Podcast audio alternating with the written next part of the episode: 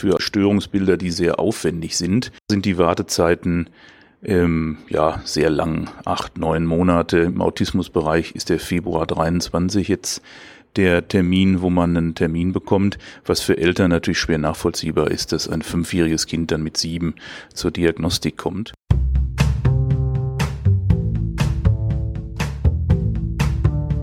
soziale Sicherheitsnetz in der Schweiz. Ist es sozial und ist es noch sicher? Breakdown, der Polit-Podcast mit dem Hannes und dem Linus. Herzlich willkommen zu Breakdown. Ich bin der Hannes Blatter, Geschäftsführer vom Luzerner Forum und Politologe. Ich bin der Linus Bürgi, ich arbeite beim Radio Dreifach als Vorsitzender der Geschäftsleitung und habe einen Bachelor in Volkswirtschaft. In meinem Freundeskreis wird die psychische Gesundheit eigentlich immer zu einem grösseren Thema. Auf Social Media sehe ich recht viel dazu. Und ich habe den Eindruck, vor ein paar Jahren war das noch nicht so stark der Fall gewesen. Das ist etwas, was sich in den letzten paar Jahren sehr entwickelt hat. Vor Corona hat das vielleicht angefangen und ist natürlich durch Corona auch noch ein bisschen verstärkt worden. Wie ist das bei dir so, Hannes? Nimmst du das ähnlich wahr? Ja, ich nehme das sehr ähnlich wahr. Ich habe auch vielleicht mehr so subjektive Eindrücke. In meinem Freundeskreis ist das ein grosses Thema. Vielleicht auch eben wegen Kind, wo man eh mit dem konfrontiert ist und meine Frau arbeitet im Bereich der ambulante psychiatrische Versorgung als Psychologin. Und äh, entsprechend ist das natürlich bei uns daheim auch ein Thema. Und unser Eindruck trifft die Realität, unser subjektiver Eindruck trifft die Realität auch ziemlich genau. Zwischen 2013 und 2018 ist die Anzahl der psychologischen Konsultationen pro Person schweizweit um fast 30 Prozent gestiegen. Gründe für den Anstieg sind vielseitig. Häufig genannt wäre zum Beispiel die Stigmatisierung von der psychologischen Behandlung, also es ist nicht mehr so ein Tabu, sich in eine psychologische Behandlung zu begeben. Oder auch der Anstieg von berufsbedingten Stresserkrankungen, wie zum Beispiel Burnouts. Oder was auch genannt wird, sind natürlich Social Media bedingte, ähm, Social Media bedingte Druck unter Jugendlichen. Das sind so Themen, die vielleicht zu einem Anstieg auch führen von der Nachfrage. Die ansteigende Nachfrage belastet die psychiatrische Gesundheitsversorgung stark. Die Betten in der Psychiatrie, die sind im Kanton Luzern eigentlich durchgehend besetzt. Und wer einen Termin bei einem Psychiater oder bei einem Psychotherapeut wett, der muss damit rechnen, dass er ein paar Wochen oder sogar mehrere Monate muss warten. Und die Zahlen, die sind noch vor Corona. Die Pandemie hat das Problem nochmal massiv verschärft. Also, kurz gesagt, die psychiatrische Versorgung im Kanton Luzern ist de facto überlastet. Die Wartezeiten sind zu lang. Was heißt das für die Betroffenen und was wären die Lösungen? Über das reden wir jetzt. Und noch ein redaktioneller Hinweis. Der Podcast ist ursprünglich Ende Dezember 2021 aufgezeichnet worden. Kurz davor, Anfang Dezember 2021, hat der Luzerner Kantonsrat über einen Planungsbericht im Zusammenhang mit der psychiatrischen Versorgung diskutiert. Der Kantonsrat hat den Planungsbericht und die damit verbundenen Massnahmen zur Verbesserung der Versorgungssituation im Bereich der psychiatrischen Versorgung äh, ohne Gegenstimmen zugestimmt damals. Die klare Zustimmung ist für die betroffenen Menschen und auch für das Netzwerk Psychiatrie ein wichtiges Zeichen. Im Podcast wird der Bericht mehrmals erwähnt, darum die Zusatzinfo. Breakdown.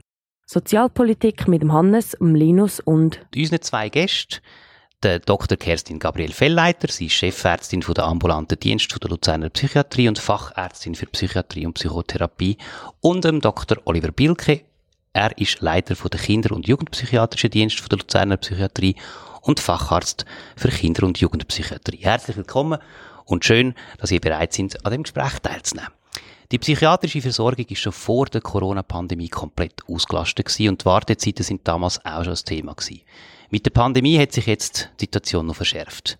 Liebe Kerstin, lieber Oliver, wo brennt es denn bei euch im Moment am meisten? Wir haben eine lange Wartezeit das heißt, in den äh, ambulanten psychiatrischen Versorgungen wartet man teilweise drei bis sechs Monate, bis man einen ersten Termin äh, bekommt.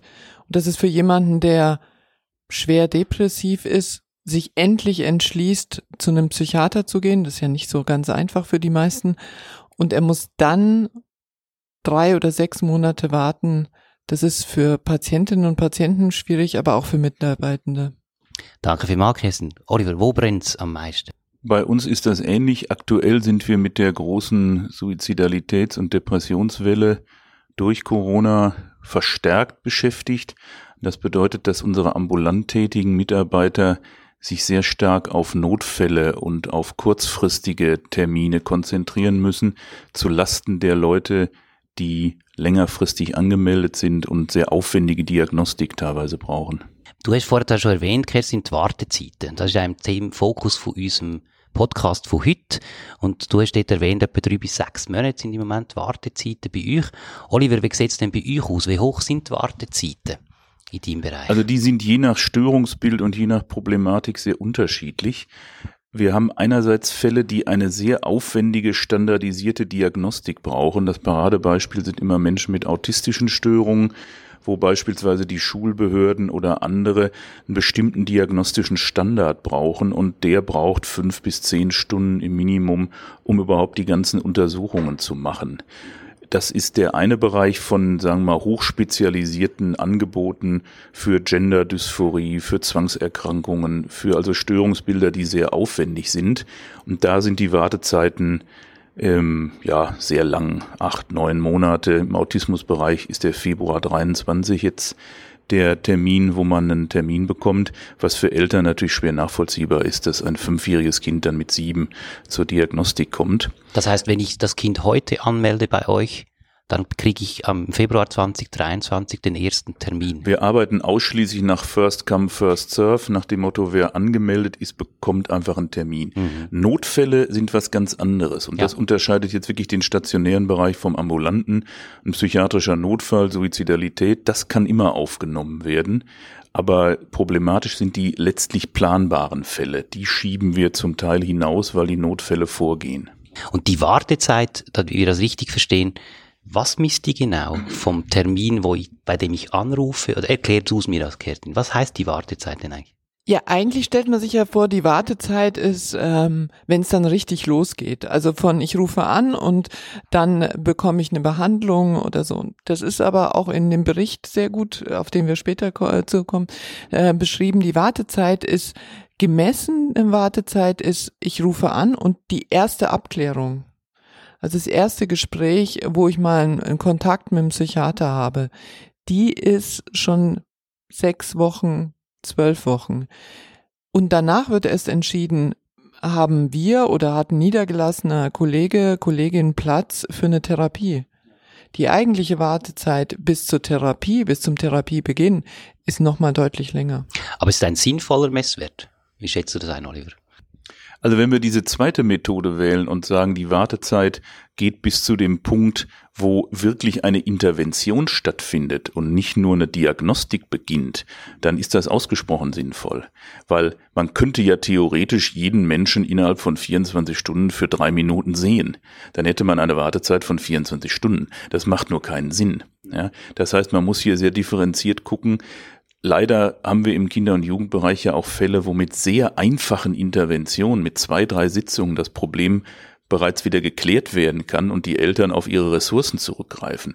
Wenn die dann lange warten müssen, ist das sehr bedauerlich.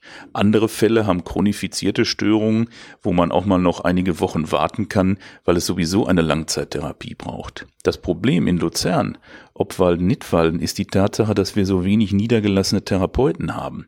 Das heißt, der KJPD und die Luzerner Psychiatrie müssen nicht nur die Diagnostik machen, sondern auch die Therapie. Das ist in Bern, Zürich, in anderen Kantonen völlig anders, wo man sich auf die Diagnostik beschränken kann und die Therapie machen Niedergelassene.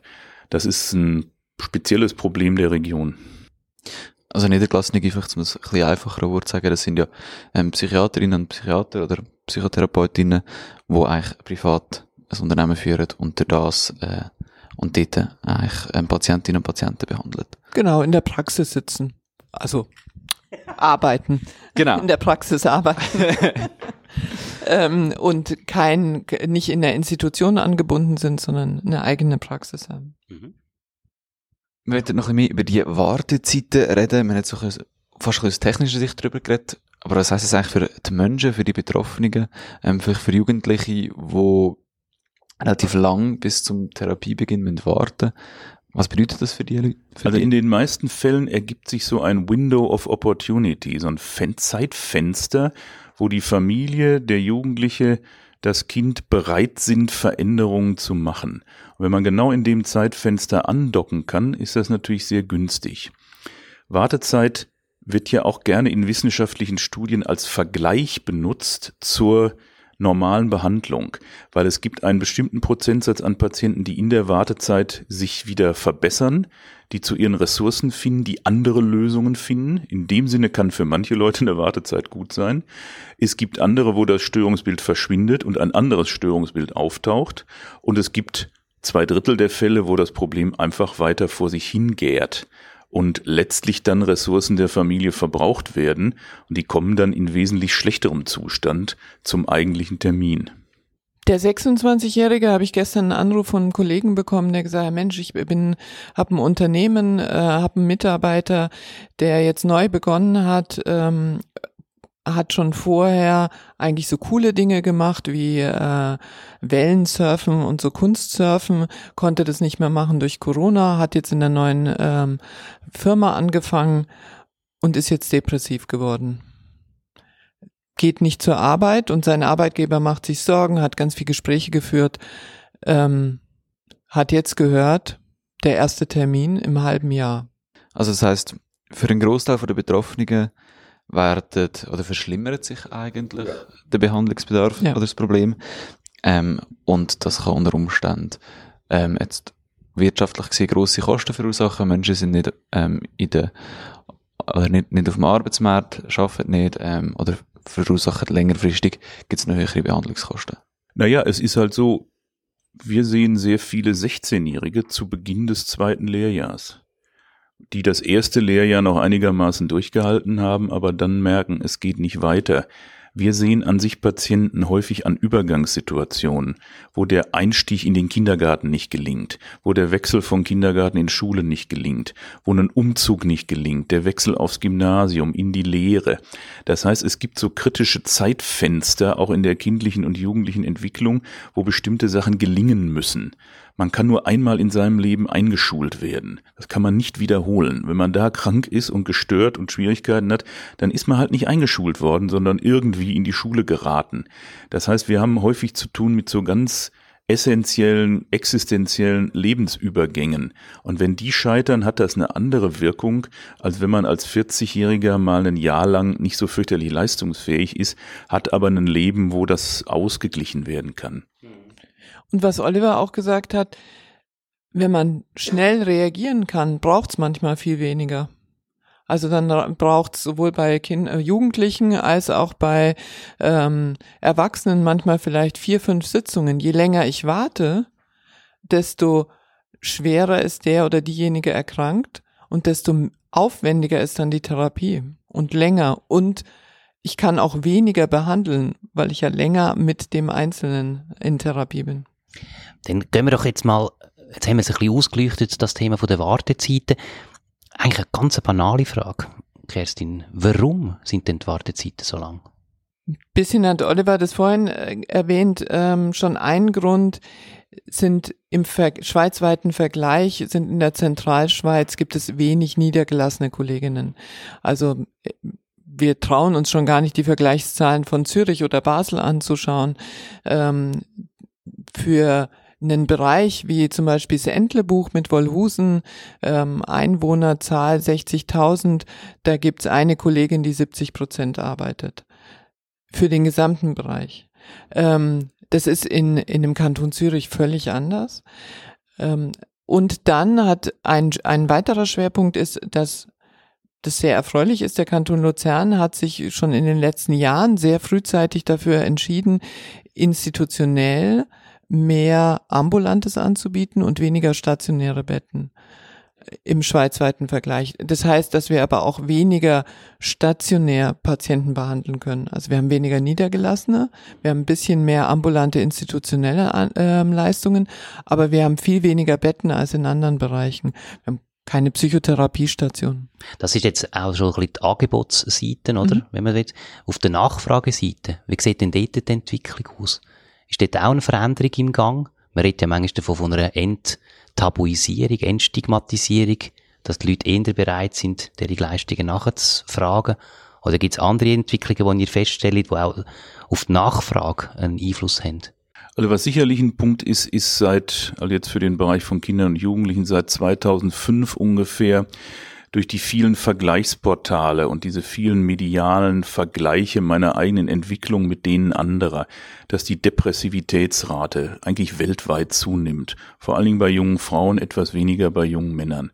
Das heißt, so eine grundsätzliche Haltung zur Welt, alles ist schwierig, es wird schon misslingen, ich bin nicht in Ordnung, meine Familie ist nicht in Ordnung. Das ist ein Punkt, der sich, das ist so ein Megatrend seit längerem.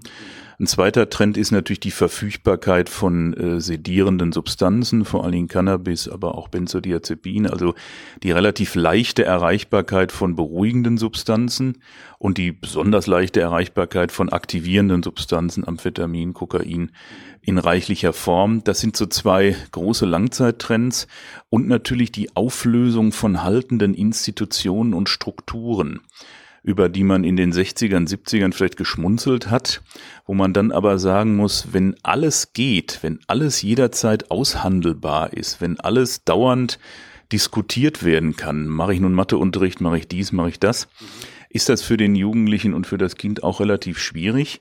Und andererseits gibt es dann in Übergangssituationen auf einmal knallhartes äh, Nachgehen, welche Noten habe ich, welche Leistungen habe ich vollbracht. Das ist ein Spannungsfeld, wie viel wird jetzt eigentlich gefordert, wie viel kann ich selber bestimmen. Und das sind so Megatrends eigentlich in allen Industrieländern. Weder die Familie noch die Schulen noch das Umfeld sind bereit, eigentlich auch psychisch Auffällige mehr abzupuffern oder ähm, mitzutragen. Wir haben, es gab früher so die Geschäfte oder die Unternehmen, die KMUs, die auch mal jemanden hatten, der vielleicht nicht so effektiv gearbeitet hat und der mitgetragen worden ist, das ist viel weniger geworden. Der, der Ruf nach, äh, wie leistungsfähig, wie, wie man funktionieren muss, ist viel größer geworden und äh, da muss die Psychiatrie dann auch einspringen. Kann man denn politisch oder als Gesellschaft etwas machen, um die Nachfrage beeinflussen? Man kann das beeinflussen, indem Früherkennung und Frühintervention von Problemen besondere Beachtung geschenkt wird. Also früh genug zu erkennen, was entwickelt sich, wenn ich im Alter von sieben das und das Störungsmuster habe, zu wie viel Prozent wahrscheinlich ist, dass ich mit 14 eine viel schlimmere Störung habe, das kann man alles errechnen. Wir haben im März 2020 20 verschiedene Kollegen aus vier Ländern vorhergesagt, was im Jahr 2021 passieren wird. das ist alles exakt eingetreten. Also man weiß das ja seit Jahrzehnten, welche Störungsbilder sich wie entwickeln. Und je früher ich interveniere, je früher ich erkenne und je näher an den Leuten dran, das heißt nicht unbedingt in den Stationen, das ist ja eine Art Endstrecke. Für unser Fach ist das Stationäre vielleicht fünf bis zehn Prozent aller Fälle, also wirklich wenig. Je später ich interveniere, desto aufwendiger wird's. Und das wäre eigentlich die Kunst in der Familie, in der Schule, im Kindergarten, früh genug zu erkennen, wo entwickelt sich hier eine seelische Störung. Dann kann man die Ressourcen sicherlich noch besser einteilen und eben Home Treatment aufsuchende Angebote, dass die Schwelle gesenkt wird. Aber das ist auch so ein Thema, es geht ja häufig ums Geld, auch da geht es ums Geld, weil gerade Früherkennung oder Prävention wäre sinnvoll. Das, wer zahlt es aber? Das ist keine Ka Krankenkassenleistung und das ist auch nicht irgendwie ähm, in, wirklich budgetiert auf Bundes- oder kantonaler Ebene. Würde aber auf Dauer sehr viel Geld sparen. Deswegen sprechen wir eigentlich nicht von Prävention, sondern wirklich von Früherkennung eines bestehenden Störungsbildes in der Hoffnung, dass darauf sich nichts weiteres aufbaut. Also Risikofaktoren reduzieren, gucken, dass ein einzelnes Kind nicht zu viele Risikofaktoren hat, ähm, im schulischen Bereich, im Leistungsbereich, aber auch äh, bei Scheidungsthematiken und so weiter. Also das ist ein ganzes breites Feld, wo man eine Menge machen kann. Wir haben jetzt schon darüber geredet, woher es die gestiegene Nachfrage kommt. Jetzt wir können darüber reden, wie als man der gerecht werden kann, auf der Angebotsseite sozusagen. Der Regierungsrat der hat einen Planungsbericht ausarbeiten lassen und hat dann ein Massnahmenpaket vorgeschlagen.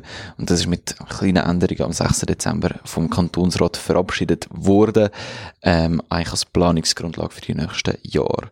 Dort drinnen sind unter anderem 1,2 Millionen Franken generell als zusätzliche Finanzierung. Dann 37 zusätzliche Stellen ähm, in Ambulatorien für Jugendliche und Kinder, wie auch Erwachsenenpsychologie. Ähm, Es soll ein Kriseninterventionszentrum aufgebaut werden, wo Notfallversorgung macht und einen Teil von der Verteilung und Zuweisung von Patientinnen.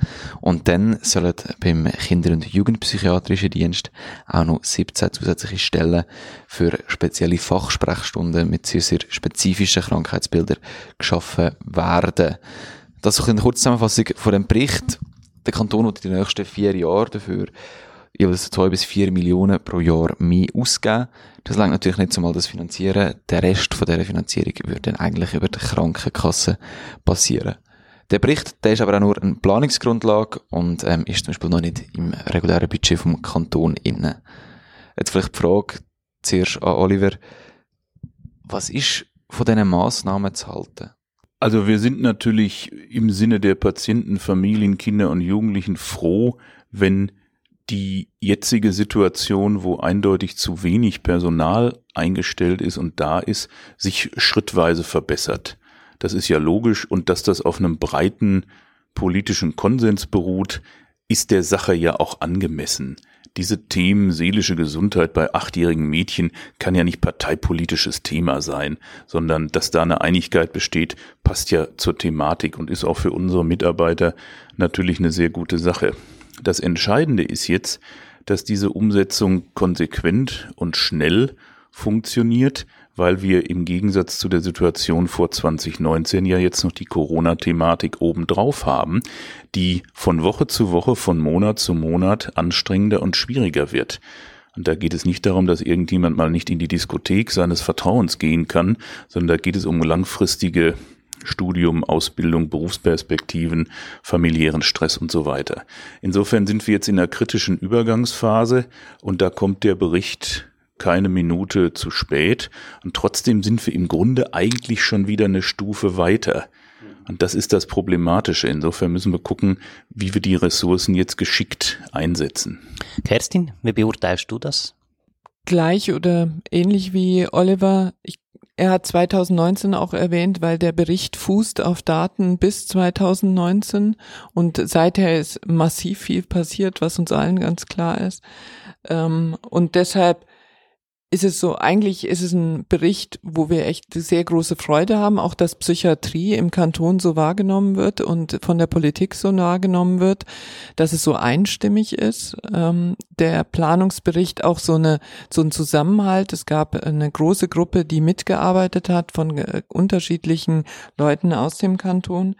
Und gleichzeitig sind wir verhalten, wie man das vorhin an der Reaktion vom Oliver gemerkt hat, weil wir sagen, ähm, es war schon 2019 die Zahlen, die du genannt hast, Linus, das sind Minimalzahlen zu einer leichten Verbesserung der Wartezeit auf der Basis von den 2019er Daten. Und zwei Jahre später ist die Situation durch Corona deutlich prekärer.